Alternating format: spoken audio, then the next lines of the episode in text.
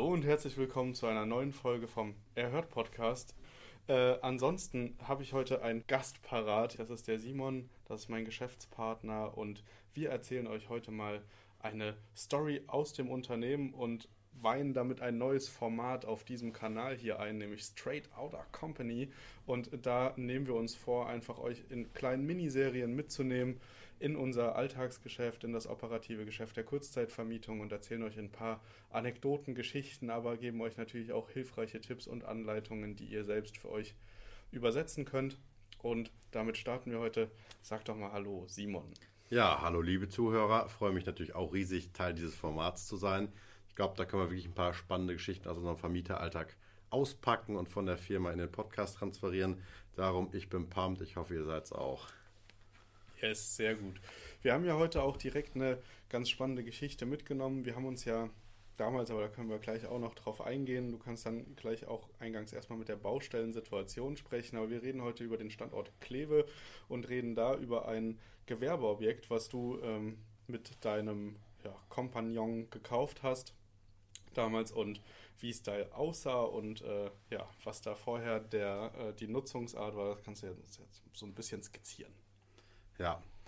Ja, also vielleicht erstmal, wie ist das Objekt überhaupt zu uns gekommen damals? Ich erinnere mich, das ist so in meiner Heimatstadt ein relativ äh, ja, prominenter Ort. Das heißt, mein Schulweg, siebte bis zehnte Klasse, bist du da immer täglich vorbeigefahren und so ganz grau im Hinterkopf wusste ich ja, Mensch, da war doch mal was. Da war irgendwie so ein Hardrock-Café, da war da mal so ein Reptilienladen, aber stand eigentlich so gefühlt, seitdem ich richtig klar denken kann, leer. Man hatte mal so die alten Werbebanderolen da gesehen, aber stand leer und da hing dann am Anfang noch gerade ein Pappschild drin hier mit zu vermieten, zu verkaufen, irgendwann dann schräg und irgendwann konnte man dann sehen durch die Schaufenster, Mensch, ist komplett auf dem Boden gesegelt.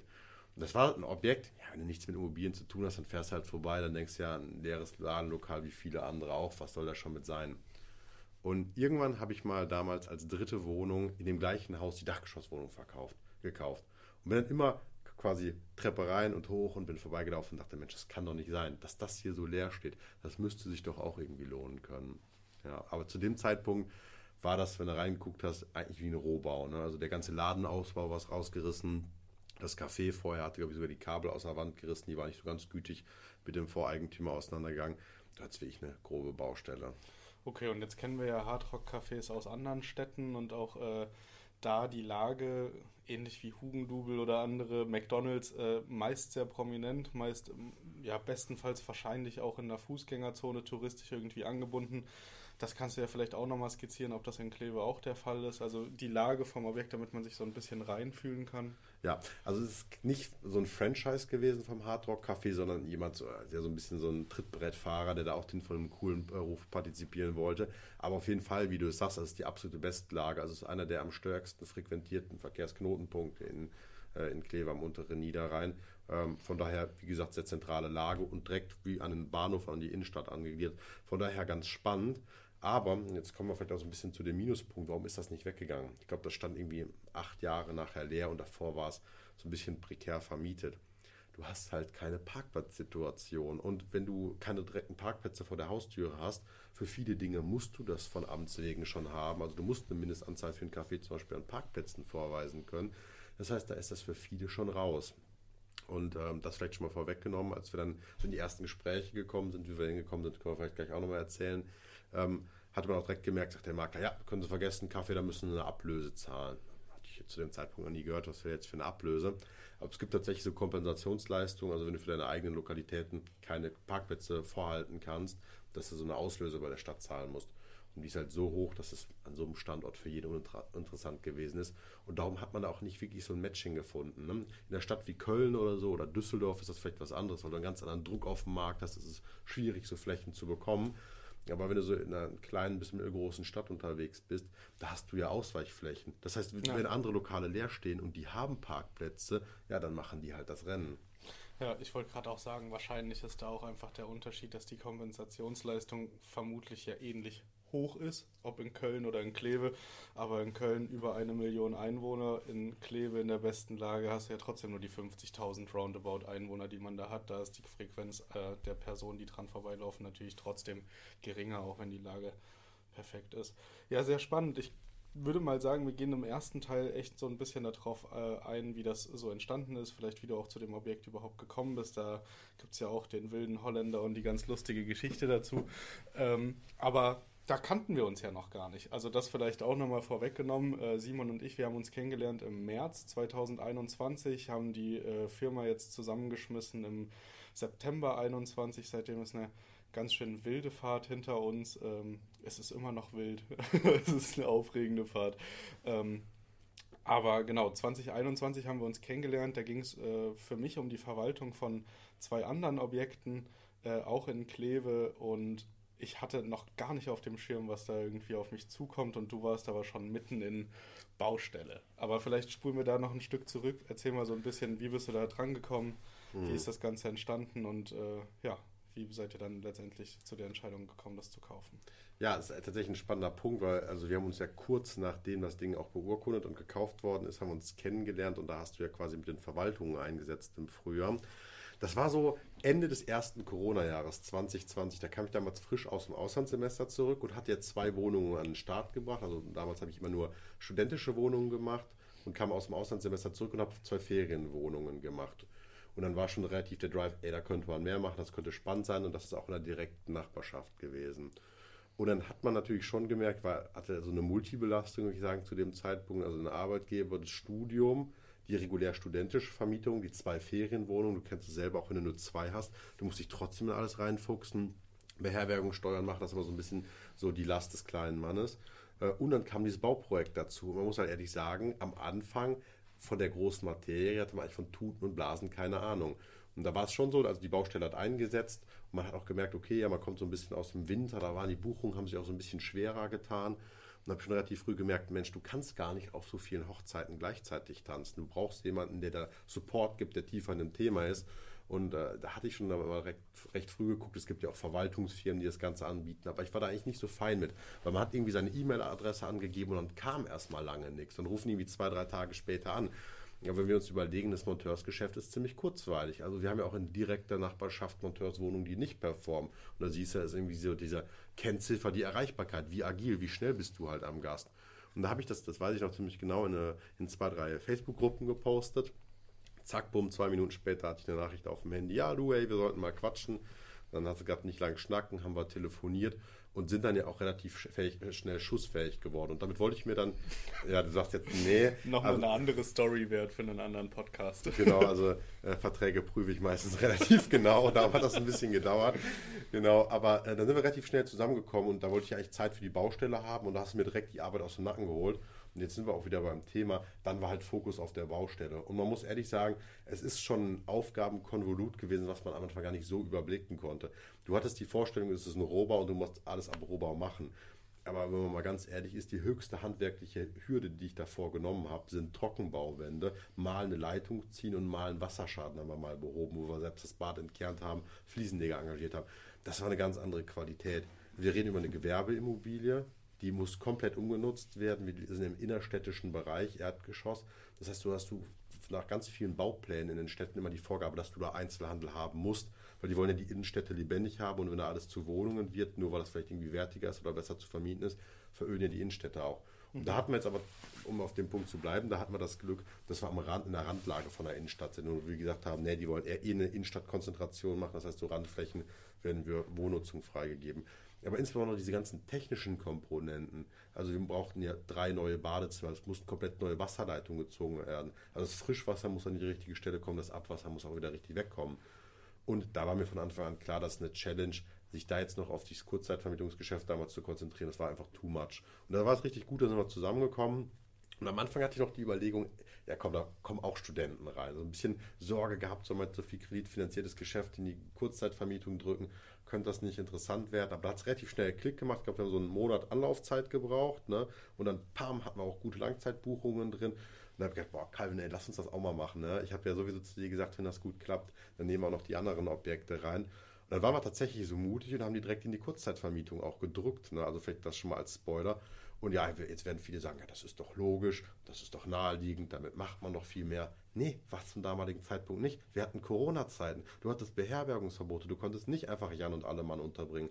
Wir reden von einer Grenzregion. Es war nicht klar, dass der polnische Mitarbeiter in Holland arbeiten kann und in Deutschland schlafen kann. Absolut, so. ja. Auch also gerade die Grenzsituation für die Pendler, die dann äh, immer Nachweise zeigen mussten, Corona-Tests und so. Es war ja wirklich sehr, sehr straight, sehr, sehr sehr, sehr schwerwiegende Folgen auch für Export und äh, für die ganzen Lkw-Fahrer, wo ja dann später zum Glück auch Sonderregularien eingeführt wurden für die Leute, die wirklich täglich über die Grenze müssen. Aber ja, wie du schon sagtest, es war eine besondere Situation und nicht so ja, augenscheinlich äh, der, der erste Weg. Und man muss ja auch dazu sagen, hast du jetzt noch gar nicht so angeschnitten, aber du hast es ja nicht alleine gekauft. Also da war ja auch noch eine andere Partie, äh, die man davon irgendwie äh, partizipieren lassen musste. Die musste da die Entscheidung mittragen und es war ja auch eine Entscheidung für euch beide. Ähm, ihr seid da zu 50 Prozent jeweils drin, deswegen entsprechend da auch nochmal die Überzeugungsarbeit. Aber es hat gut funktioniert, so viel kann man vielleicht schon spoilern. Und äh, ja, Simon hat es jetzt schon vorweggenommen. Wir haben äh, da jetzt drei Wohnungen. Es war ein großes Ladenlokal. Wir haben da jetzt drei Wohnungen draus, oder Simon und äh, die, die Leute auf der Baustelle haben drei Wohnungen draus konzipiert, ähm, die ja in sich eigentlich recht unterschiedlich aufgeteilt sind, aber von den Quadratmetern recht ähnlich. Ähm, ist eine spannende Situation. Wir werden später in, in einer weiteren Folge, um euch jetzt nicht irgendwie eine Stunde zuzuquatschen, äh, nochmal auf die Vermietung, Kurzzeitvermietung und auf das ganze Thema mitnehmen. Jetzt geht es gerade erstmal so ein bisschen Projektierung, Projektstart. Was waren vielleicht auch die Herausforderungen? Interessiert ja auch extrem viele von euch, wenn es um Wohnraumnutzung bzw. Ferienwohnungen geht. Jetzt hatten wir da den großen Vorteil, dass es da schon gewerbliche Nutzung war und man ist in der gewerblichen Nutzung geblieben durch das Thema Ferienwohnung. Aber ja, erzähl doch gerne so ein bisschen was. Wie war das mit der Umnutzung? Es gibt ja, kannst du ja auch mal kurz anreißen in Kleve, diese eher negative Einstellung zu äh, Monteursunterkünften bzw. Ferienwohnungen. Genau, nimm uns doch da mal so ein bisschen mit auf deine Reise, wie das auch mit den Ämtern lief. Ja, gerne. Also vielleicht erst mal zu der Kon Investorenkonstellation. Hm, ursprünglich war ja gedacht, Ferienwohnungen auch mit dem anderen Investor reinzumachen. Und man muss auch an der Stelle sagen, es war auch damals nicht gewiss, dass du Ferienwohnungen zu einem guten Preis abvermietet bekommst. Klar, Bettenburgen ohne Ende, die hast du dann noch irgendwie rentabler quitt bekommen. Aber wenn du eine gute Miete nehmen musstest, um über dem normalen Mietspiegel zu legen, weil beispielsweise die WG-Zimmer auch relativ groß waren, die eine schöne Gemeinschaftsfläche hatten und es keine Achter-WG gewesen ist, dann war das auch keine Selbstverständlichkeit, dass dir jemand abgenommen hat. War auch da Corona-Zeiten. Auch, also wir, wir sind da, haben da eine Uni, da ich würde sagen, über 80 Prozent sind nicht äh, EU-Ausländer. Ne? Das siehst du auch im Stadtbild sehr stark asiatisch dominiert, indisch dominiert. Ganz ehrlich, in Zeiten von Homeschooling, man muss sich ja mal das, die preislichen Unterschiede angucken, sind die auch in ihren Heimatländern geblieben und haben sich hier die teuren Mieten und die teuren Lebenshaltungskosten gespart. Das heißt, es war schon damals schon auch eine Zeit so ein bisschen von Ungewiss, Ungewissheitsfaktoren. Und was wir ja gemacht haben, ist, wir haben quasi eine Entlohnung dem Investor auch gegeben, wie bei einer sehr guten WG-Vermietung. Und so könnten wir den ja auch erweitern als stilles Kapital für uns gewinnen. Und jetzt ist es ja so, jetzt betreiben wir die als Firma, als Ferienunterkünfte. Der Investor ist quasi raus aus dem operativen Geschäft. Er hält einfach eine feste Verzinsung für sein Kapital. Ja, und wir können einfach ein vernünftiges Geschäft betreiben. Aber ja, gerne komme ich auf die Frage zurück und springe auf den Zeitstrahl ein. Wie war das denn mit der Umnutzung und ja, wie, wie, wie sind wir da quasi vorgegangen? Also grundsätzlich muss man vielleicht erstmal sagen, als wir gekauft haben, war gar nicht klar, dass du es umnutzen kannst. Also es war relativ günstig, so mit 660 Euro pro Quadratmeter, aber es war eben auch Rohbauzustand und es war nicht klar, dass man es umnutzen kann.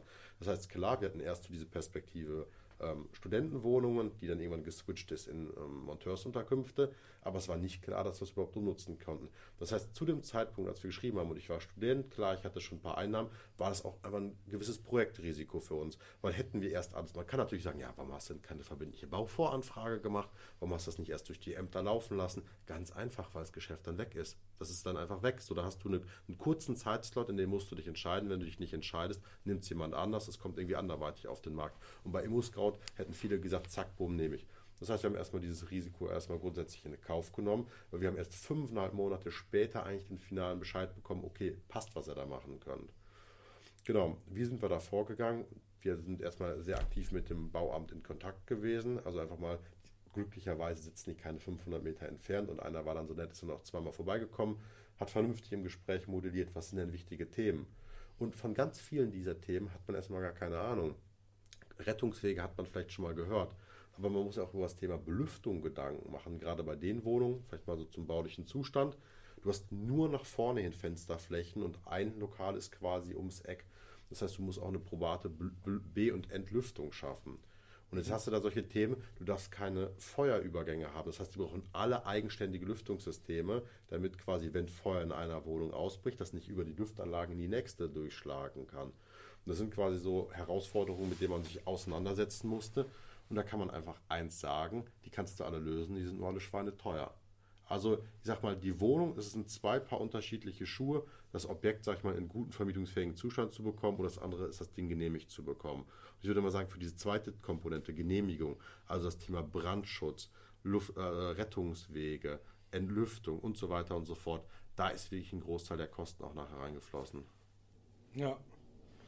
Ja, schon spannend, wenn man überlegt, dass man äh, wirklich from, from the scratch einen leerstehenden Hardrock-Café-Liebhaber äh, oder ein Lo Lokal äh, genommen hat und daraus ähm, lukrative äh, Geldanlagen oder, oder wie auch immer immobilienwertige Immobilien zu schaffen. Ich würde aber sagen, es ist äh, euch sehr gut gelungen. Ähm, jetzt muss man natürlich ausblenden, dass es da noch, es gab diese, ich weiß noch, diese eine, diese eine Geschichte hast du mir erzählt, da warst du so genervt, du wolltest ein Fenster hinten einbauen und da hat dann der Eigentümer, dem aber das Teilstück hinten gehört, irgendwie gesagt, das geht auf gar keinen Fall und so. Irgendwas war da noch. Und also solche, da, da kommt man ja an auch Herausforderungen, die man so vielleicht gar nicht erwartet hätte, weil man dachte, ja komm, es lag's. Das mit der Belüftung, das kriegen wir hin, machen wir hinten ein Fenster hin, kann man gut durchlüften, hat man auch keine Schimmelgefahr. Das muss man ja auch bedenken. Also ne, von der Genehmigung mal abgesehen, ist es immer gut, wenn man durchlüften kann, wenn man zwei Fenster aufmacht, zack, und es geht ein Durchzug. Äh, Gerade jetzt, wenn man, wenn man im Winter in der Heizperiode ist, Schimmelgefahr oder so, das sind ja Themen, die dann in der operativen Kurzzeitvermietung auf einen zukommen. Deswegen, ja, ist schon spannend. Ich habe sowas ja in der Form noch nie gehabt damals und mich auch noch nie mit Eigentum beschäftigt, war äh, auch, auch zu dem Zeitpunkt ein, nicht ein Gegner davon, aber es war für mich absolut uninteressant, weil ich gesagt habe, es ist doch viel geiler, im Arbitrage-Modell zu starten. Du warst da grundlegend schon immer anderer Meinung da äh, zu dem Zeitpunkt. Und es war, da, da sind schon auch zwei, zwei Welten aufeinander geprallt, die ja jetzt äh, ein Ganzes ergeben mittlerweile. Dann nehmen wir euch auf jeden Fall auch noch mit auf die Reise, wie sich unsere Gesprächsintervalle intensiviert haben in den nächsten Monaten danach. Mhm. Ja, aber spannend. Ähm, ja, vielleicht teaserst du mal, was wir in der nächsten Folge besprechen, weil ich würde sagen, wir haben ja jetzt eine relativ gute rundum Geschichte gebaut, ähm, wie das mit den Shops entstanden ist, beziehungsweise mit dem Hardrock Café, was jetzt umgebaut wurde. Was, was erwartet die Zuhörer in der nächsten Folge? Natürlich erstmal bin ich dir noch die Antwort schuldig, äh, warum denn Monteure da nicht so gut gelitten sind, aber das ist wirklich ein spannendes Thema, Grenzregion Monteure und wie ist das politisch gewollt. Wir geben einfach mal einen Ausblick auch dann so in die Richtung, okay, wie haben wir das Projekt eigentlich umgesetzt? Ne? Also wie waren unsere Vorstellungen von dem Ganzen? Ja, wo können Fenster, wo können Wände hin? Was hat der Architekt gesagt und wie ist dann tatsächlich nachher geworden? Und dann im Schluss aber auch einfach mal der Ausblick, okay, wie ist dann in die Vermietung gegangen? Weil da hatten wir auch eine ganz witzige Geschichte, so viel können wir, glaube ich, mal vorne wegnehmen. Es gab da so einen Verwechsel mit den Zahlen, hier haben wir Apartments 1, 2 und 3 genannt. Es war aber nicht klar, von welcher Richtung das aus begann. Das heißt, Calvin hat es genau andersherum im Kopf als ich.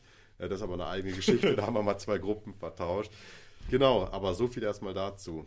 Ja, super. Alles klar, dann äh, seid gespannt. Teil 2 folgt auf dem Fuße, da bin ich mir ganz sicher, das wird nicht lange dauern. Und dann, äh, ja, gebt uns Feedback, schreibt uns, wie ihr dieses neue Format findet. Wir ähm, sehr, sind sehr interessiert an eurer Meinung dazu. Mache ich auch nochmal eine Abstimmung auf Instagram. Also alle, die da nicht folgen, gerne auch äh, auf die Instagram-Kanäle einmal verwiesen. Unten in den Show Notes findet ihr dazu alle Infos. Und wenn ihr euch vor Ort vernetzen möchtet und euch ein Netzwerk vor Ort aufbauen möchtet, coole Synergien finden wollt, dann schaut auch unbedingt bei den Erhört Stammtischen vorbei.